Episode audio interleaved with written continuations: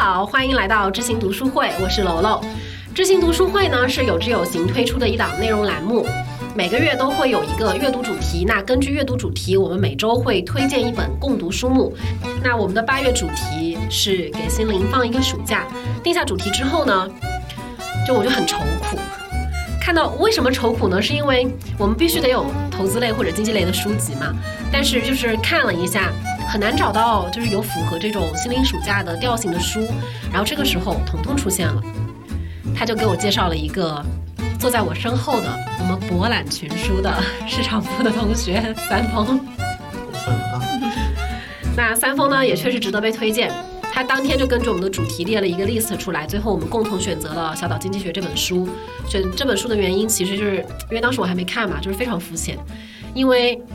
作者就是在讲一个遥远的海岛上的故事。那我们就先让三方同，因为是你推荐的，就是你先跟大家讲一下这个书，你为什么，就是你为什么推荐？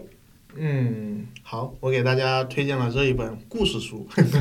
对，首先要定调一下，这是一本故事书，它不是特别正经的一个教材。嗯，我们可以把它看成一个经济学的一个科普。嗯，对，然后我认为这个作者一定在故事上面是一个。特别有深深造的一个人，他能够把一个经济学的一些呃问题或者说理论基础，能够通过故事的方式给你讲述出来。从一个很遥远的小岛上，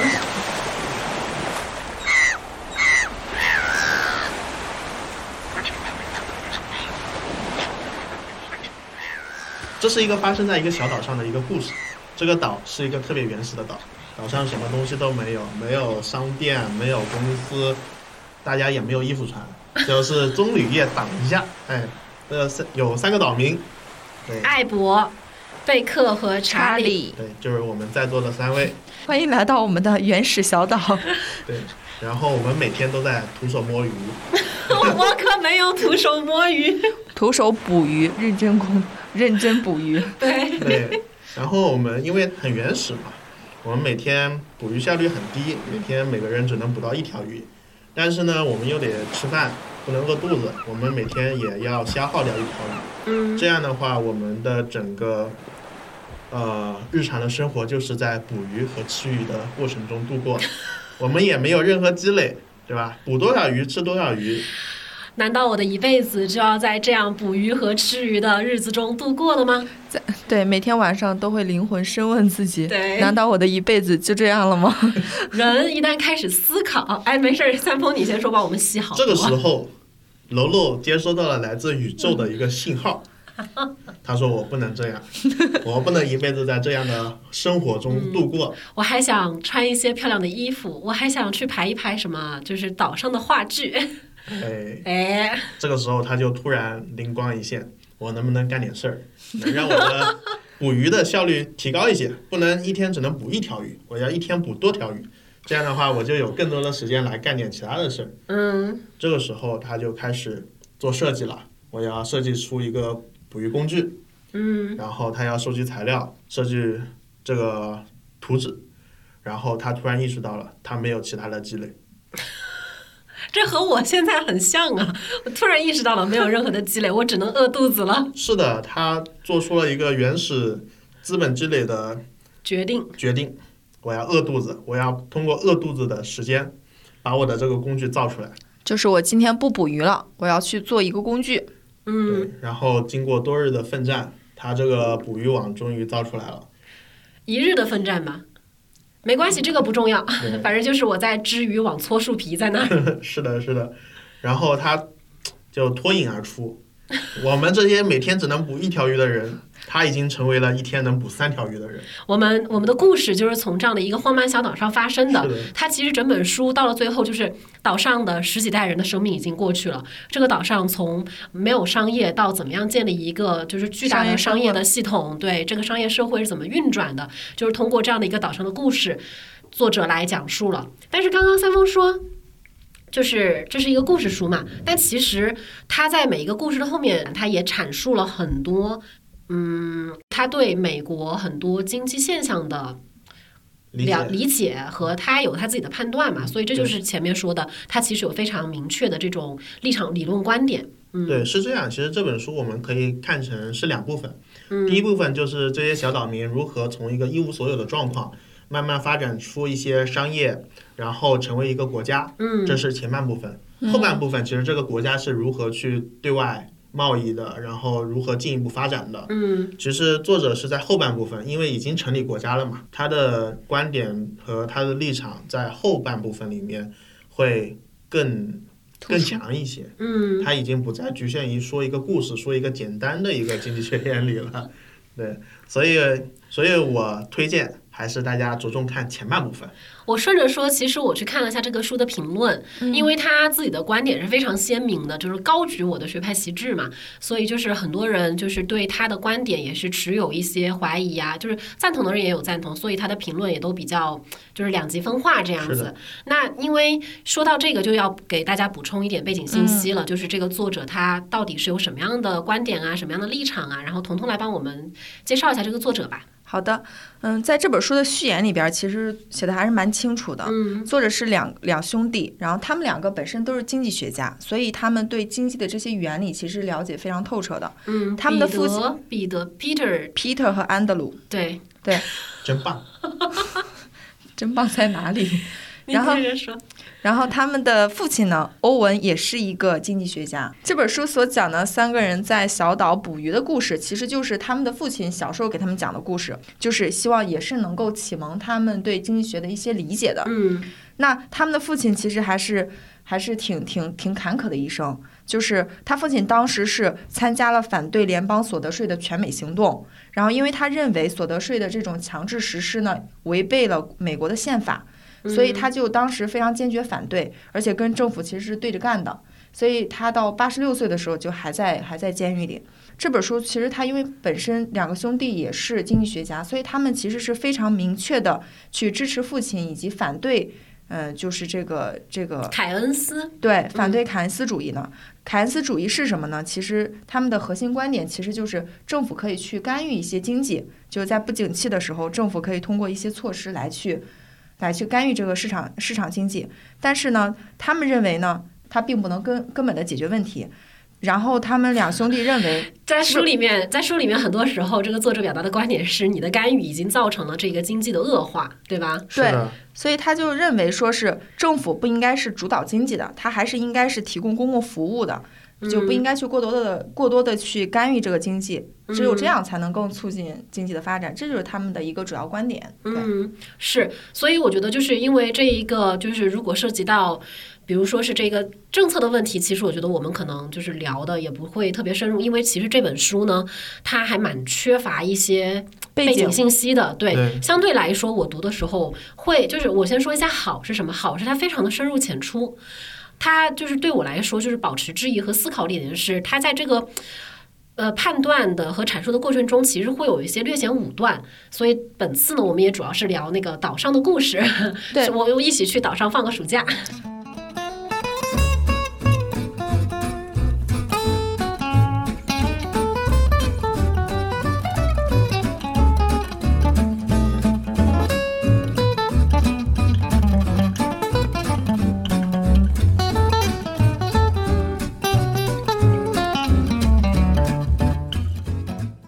对，其实聊岛上故事也有也有点像我们投资第一课里边的刚开始那一部分，就是钱是如何、财富是如何产生的。对，所以今天其实我们的主题很明确，就是跟随这个导游三丰的角色，来带我们去领略领略一番这个小岛从最原始的状态到最后是如何发展的。对，它其实是这样，就是这本书给我带来最大最大的几几点感受吧，我觉得是三个地方。第一个地方就是它真正的给我们还原了一个原始原始环境下，我们是一步一步如何积累财富的。其实，在现阶段，我们大家其实已经度过了温饱线嘛，嗯是吧？然后我们从事工作，其实很难说是刚开始工作的时候很难去通盘的去考虑，很难去还原这个公司或者说这个项目它最开始到最终它是如何经历发展来的，他在经历了哪些事情。其实我们是很少有这样的经历的，除非未来某一天我们自己去创业，或者说我们成为某一个项目的呃负责人，或者说公司的管理层，我们才会真正的去接触这些信息。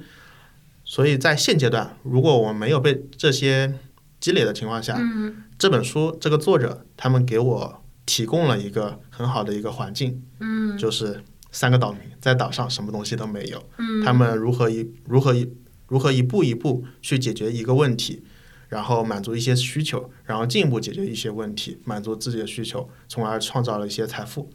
书里面就是这样解释资本，他说这种设备就不欲望，它它这个东西的建设和使用本身没有什么意义，那其意义在于利用这个设备建建设和创造了其他的东西。对，嗯，这个作者他其实给我们还原了一个原始环境，在这个环境里面，呃，有某一个小岛民，他在有更多各样的需求冒出来了，嗯他想解决第一个问题就是我能不能不要每天总在捕鱼，嗯所以他开始发明了一个渔网，对吧？但是他通过这个渔网确实捕到了很多鱼，比我们其他两个小岛民捕的鱼更多。嗯但是呢，作为外界来看，就是我们只看到了他做出了这个渔网，但是我们并不知道他背后所付出的那些东西，比如楼楼饿了好几天，对吧？手都搓脱皮了，啊、然这么后具体吗？然后也没有好好睡觉，对吧？他付出了很多，但是我们只看到了最终的一个结果。其实这就是原始环境下面大家去积累资本的一种状况。这其实跟我们那个创业挺像的嘛。嗯对，其实我们在刚开始创业的时候，去年也是产品还没有做出来，对吧？然后也没融到钱，大家二十多个人蜗居在一个小民宅里面。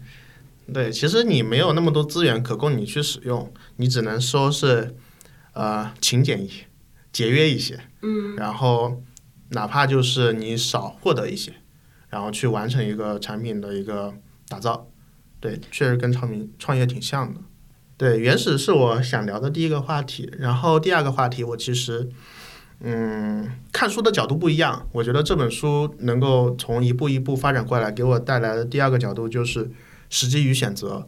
因为大家知道，当一个小岛最开始只有三个岛民，这些岛民通过自己的努力做了很多工具，然后捕到了很多鱼，日子过得特别的滋润。这个故事已经来到了，对，鱼很丰富是吧？产鱼过剩。对，产鱼过剩，然后外界的那些小岛，其他的岛民，哎，觉得这个小岛过日子过得不错，我要加入进来。慢慢慢慢的，好多岛民进来了，然后大家也都过过上了一个物质有保障的一个生活。嗯，这个时候，每个人他都会有一些其他的需求，比如呢？比如我要穿一件更好、更漂亮的衣服，我们不能每天只吃生鱼片，我嗯，要吃一顿好的烤鱼。烹饪哎，对，然后我可能要学一学冲浪，这那么没有人想，没有人想买房子吗？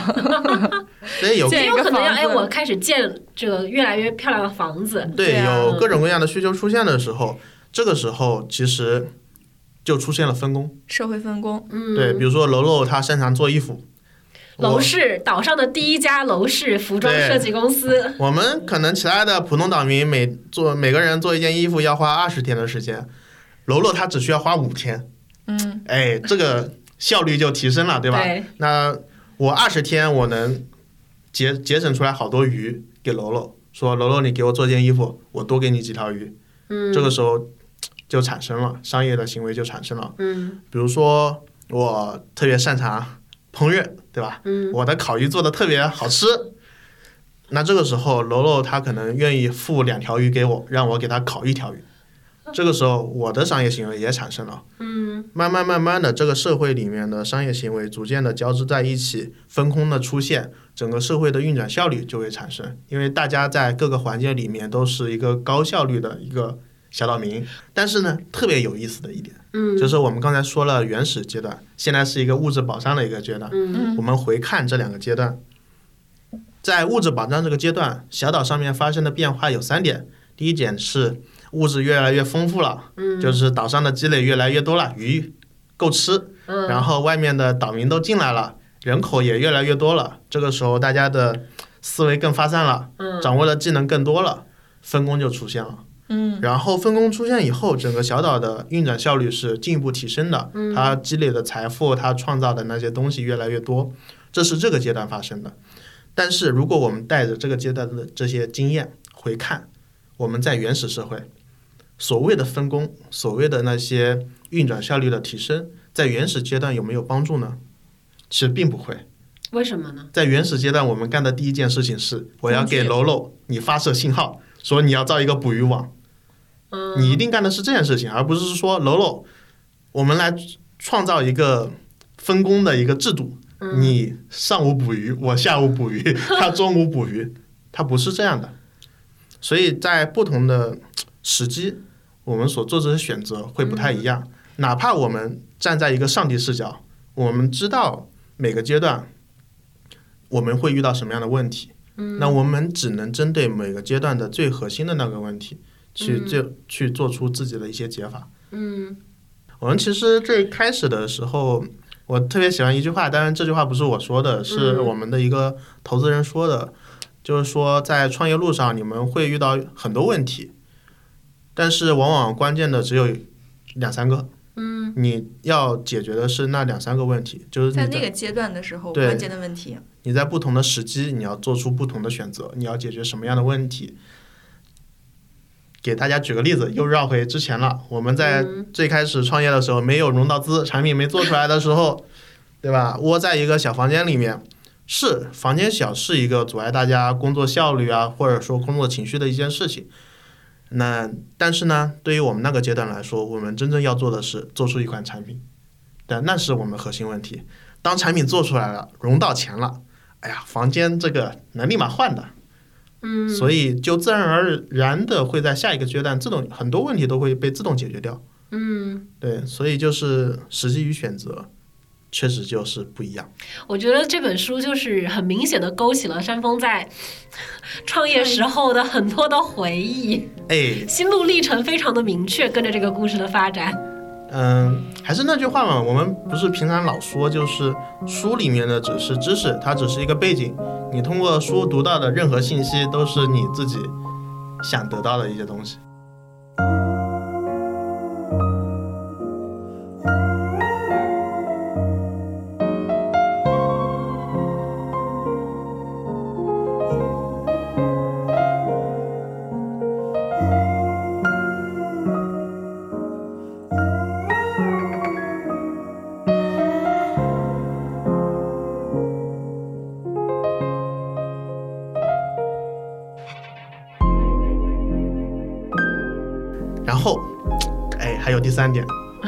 呃，跟我们不是创业了，是我们所从事的那个行业相关。嗯对，就是储蓄，我想聊的储蓄，就是储蓄的出现是因为这些岛民他消耗不了那么多鱼，嗯他总要有鱼，他要存起来，他要放在家里，他慢慢囤着，消耗不了嘛。然后他又想用这些鱼去干点干点其他事儿，就我要投个项目啊或者干嘛的。嗯那这个时候，他家里囤的那些鱼，他就要考虑几件事情了。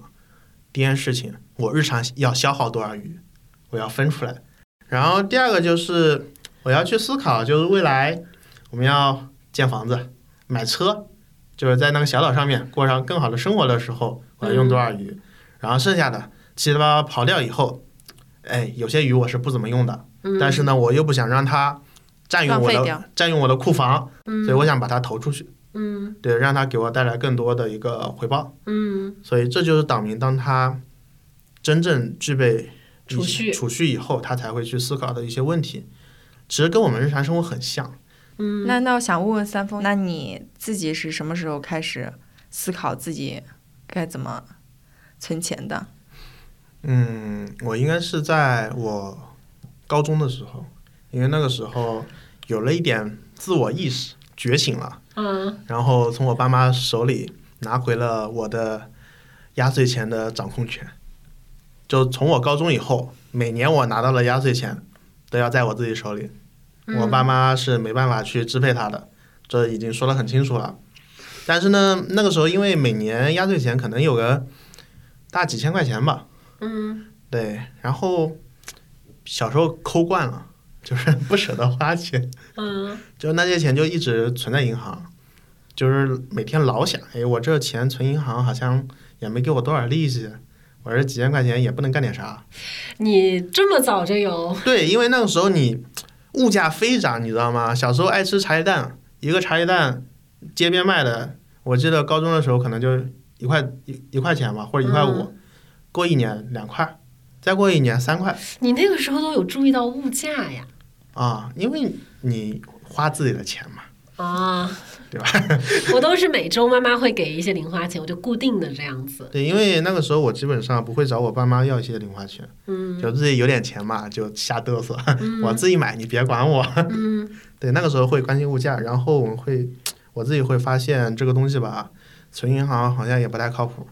为什么存银行不太靠谱？物价涨了呀，银行又不给我那么多利息，然后那个时候就在琢磨这个事情怎么做。但是那个时候其实你还小，你嗯接触不了那些东西，你也接触不了投资，呃，家里人也不不爱给你讲股票或者干嘛的，就是你就好好学习。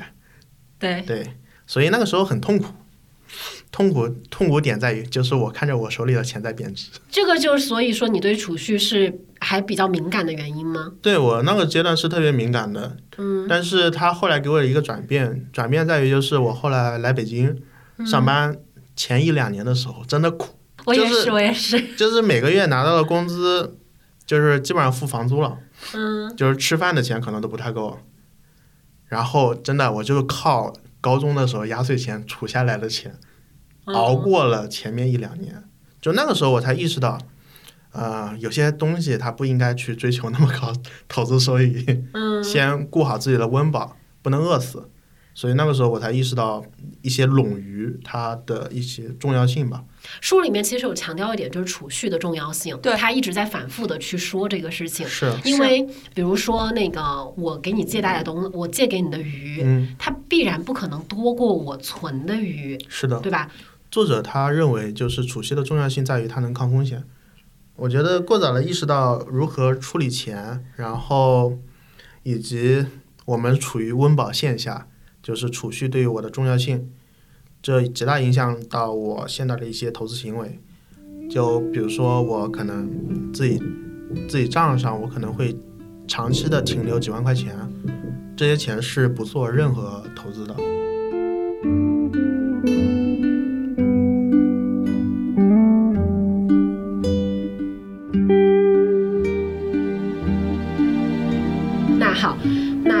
说完了，他看完这本书之后，可能就是对自己。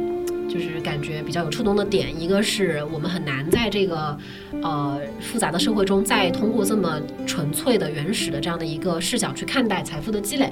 第二个就是你说的时机与选择的问题，就是我们在不同的发展阶段，其实面对的那一个主要问题是不一样的。对而且第三个是我觉得很很好玩，就是储蓄，就是储蓄的重要性，在这本书里面也是不断的被强调的。那彤彤，你看完这本书之后，就是印象最深的故事是哪一个呢？我其实对第五章第五呃第五章的那个故事还蛮有印象的。就第五章是在鱼被制定为货币之后，因为当时小岛已经发展到哪种程度呢？就是食物啊、工具都已经在很高的一个水平了。那一些人呢，其实就不用再生产这些，就不用捕鱼了，也能活得很好。那这个时候，其实服务业就产生了。比如说有开冲浪公司的，有楼楼这个服装店的，然后有这个三丰开的这个什么大厨的你你现在是什么老烤鱼店来着？我是烤鱼店老板。啊，对对对，对，那其实，在这个中间，他们其实会去雇佣一些工人去做这样的一个事情。那其实鱼就已经不是那么方便的，能够变成一完全的货币了。那所以他们其实，呃，其实就中间通过物物的交换，就是就变成了一种货币的一种交换，就把鱼定为了这种货币的一种方式。那在这中间，其实就产生了劳动关系。呃，劳动关系中间，我觉得印象特别深刻的一个点是，他们关于就业的一段，就是一名员工的具体价值主要取决于三个方面。不想听这一段。为什么？这个时候是多多么跟你的生活紧密相关。嗯就第一个就是需求，就是我们的雇主是否需要我们所具备的这样的技能。嗯那第二个其实就是供应，也就是说多少人具备这样的能力。对吧？第三个就是生产力，我们一个人可以顶几个人使。你对这些任务完成的能完成的情况如何？然后我觉得他中间描述的还蛮好的，说如果你想获得较高的薪资，这这名员工必须提高自身的价值，要么掌握极少数人能够具备的能力，比如说像医生啊这样的一些特殊的非常高高急救服务这种。对，就是有嗯一些高要求的一些能力。那么，要么你就是能够提高你自己的生产力。作者在这里面的一个前提也是认为市场它的这一个价值匹配是极其公平的，对，它的这样的一个运转系统就会让你不同的人得到相应的价值。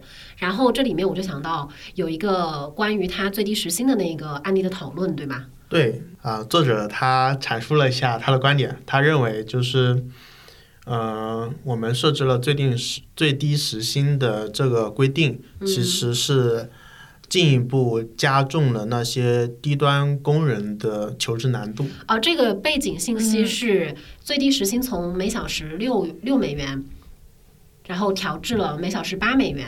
普通人觉得规定了一个最低时薪，对于那些低端的劳动者来说，嗯保障了他的一个收入。嗯但是作者他的思考角度是这样的，他觉得，嗯，最低时薪它增加了低端工人的求职难度，其实是因为一个工人，如果一个员工能够提供具有一定价值的服务，比如说每小时价值八元、八美元，对。嗯，那么不管有没有最低薪资的规定，雇主都会心甘情愿的付出这个八美元去雇佣他。那么在八美元的最低薪资下，这个人他其实获得了他自己应得的。但是如果某一个员工他只能提供每小时六美元的一个价值，那么对于雇主来说，他是极不情愿的要付出八美元。嗯，他就会倾向于少招些人。对我就不招他嘛，我不招他就是我少付点成本，我把这个东西可能外包给别人做，类似的情况，其实他是这样去考虑的。但是我我们的思考角度其实可能不仅局限于经济学的这种绝对公平的一个领域吧，对，嗯。还有一些社会的，就是你要考虑很多因素，其实不单单是经济学的因素，比如说。我们面对的一个最真实的一个问题就是，低端工人他掌握的信息和企业主掌握的信息是绝对不匹配的。嗯就是企业主他可能掌握更多的信息，他知道这个低端功能能够为我创造多大的价值，但是呢，低端工人他可能自己不知道他自己创造了多大的价值。对它这嗯个里面所有的架构呢，都非常的呃理性和客观。对线性。呃，他就我我在看这段的时候有一个感觉是，可是现实生活中，我们往往更需要去考虑的是那种情况，即我可以给你提供八美元的每小时的这个就是劳动价值，但其实我拿不到八美元这样的一个报酬。我觉得相比起就是去信赖这个市场的公平，但像这种情况是更值得被考考虑的。因为有的时候是信息绝对不对称的。对，那比如我我我我是你现在老我是你现在老板，基啊本上你是你这个劳动价值到底是多少，也是由我说了算的。其实这就反映了一个我们就是在最开头的时候就有说，这本书其实是把一个复杂的社会呢还原到了一个极其简单的生产环境，然后在这个环境里面，我的经济学的原理它是行之有效的，且不受任何其他方面的因素影响。非常理想的一个情况。哎，但这个就说到阅读上来了，就是看这本书，它当然可以给我很多有价值的经济学的视角，但是其实我们也很难用一个复杂的社会一定要套进去这个框架中。对，我觉得这本书它从一个特别好的故事的角度，给我们解释了一些很简单的一些经济学原理，尤其是它给我们还原了一个极端纯粹的生产环境。但是呢，对于我们来说，我们首先要知道这个世界是复杂的，嗯。就是书中所构建的那种极端纯粹的环境是很难存在的，就是我们不能只单纯从经济学的角度或者经济学的视角去思考一些我们现实中的一些问题。当我们真的要去解决一些问题的时候，还是通过我们自己创造性去提出一些方法。嗯，行，那我们这一次播客就聊到这里，祝大家开卷有知，我们跟大家拜拜吧，再见。拜拜拜。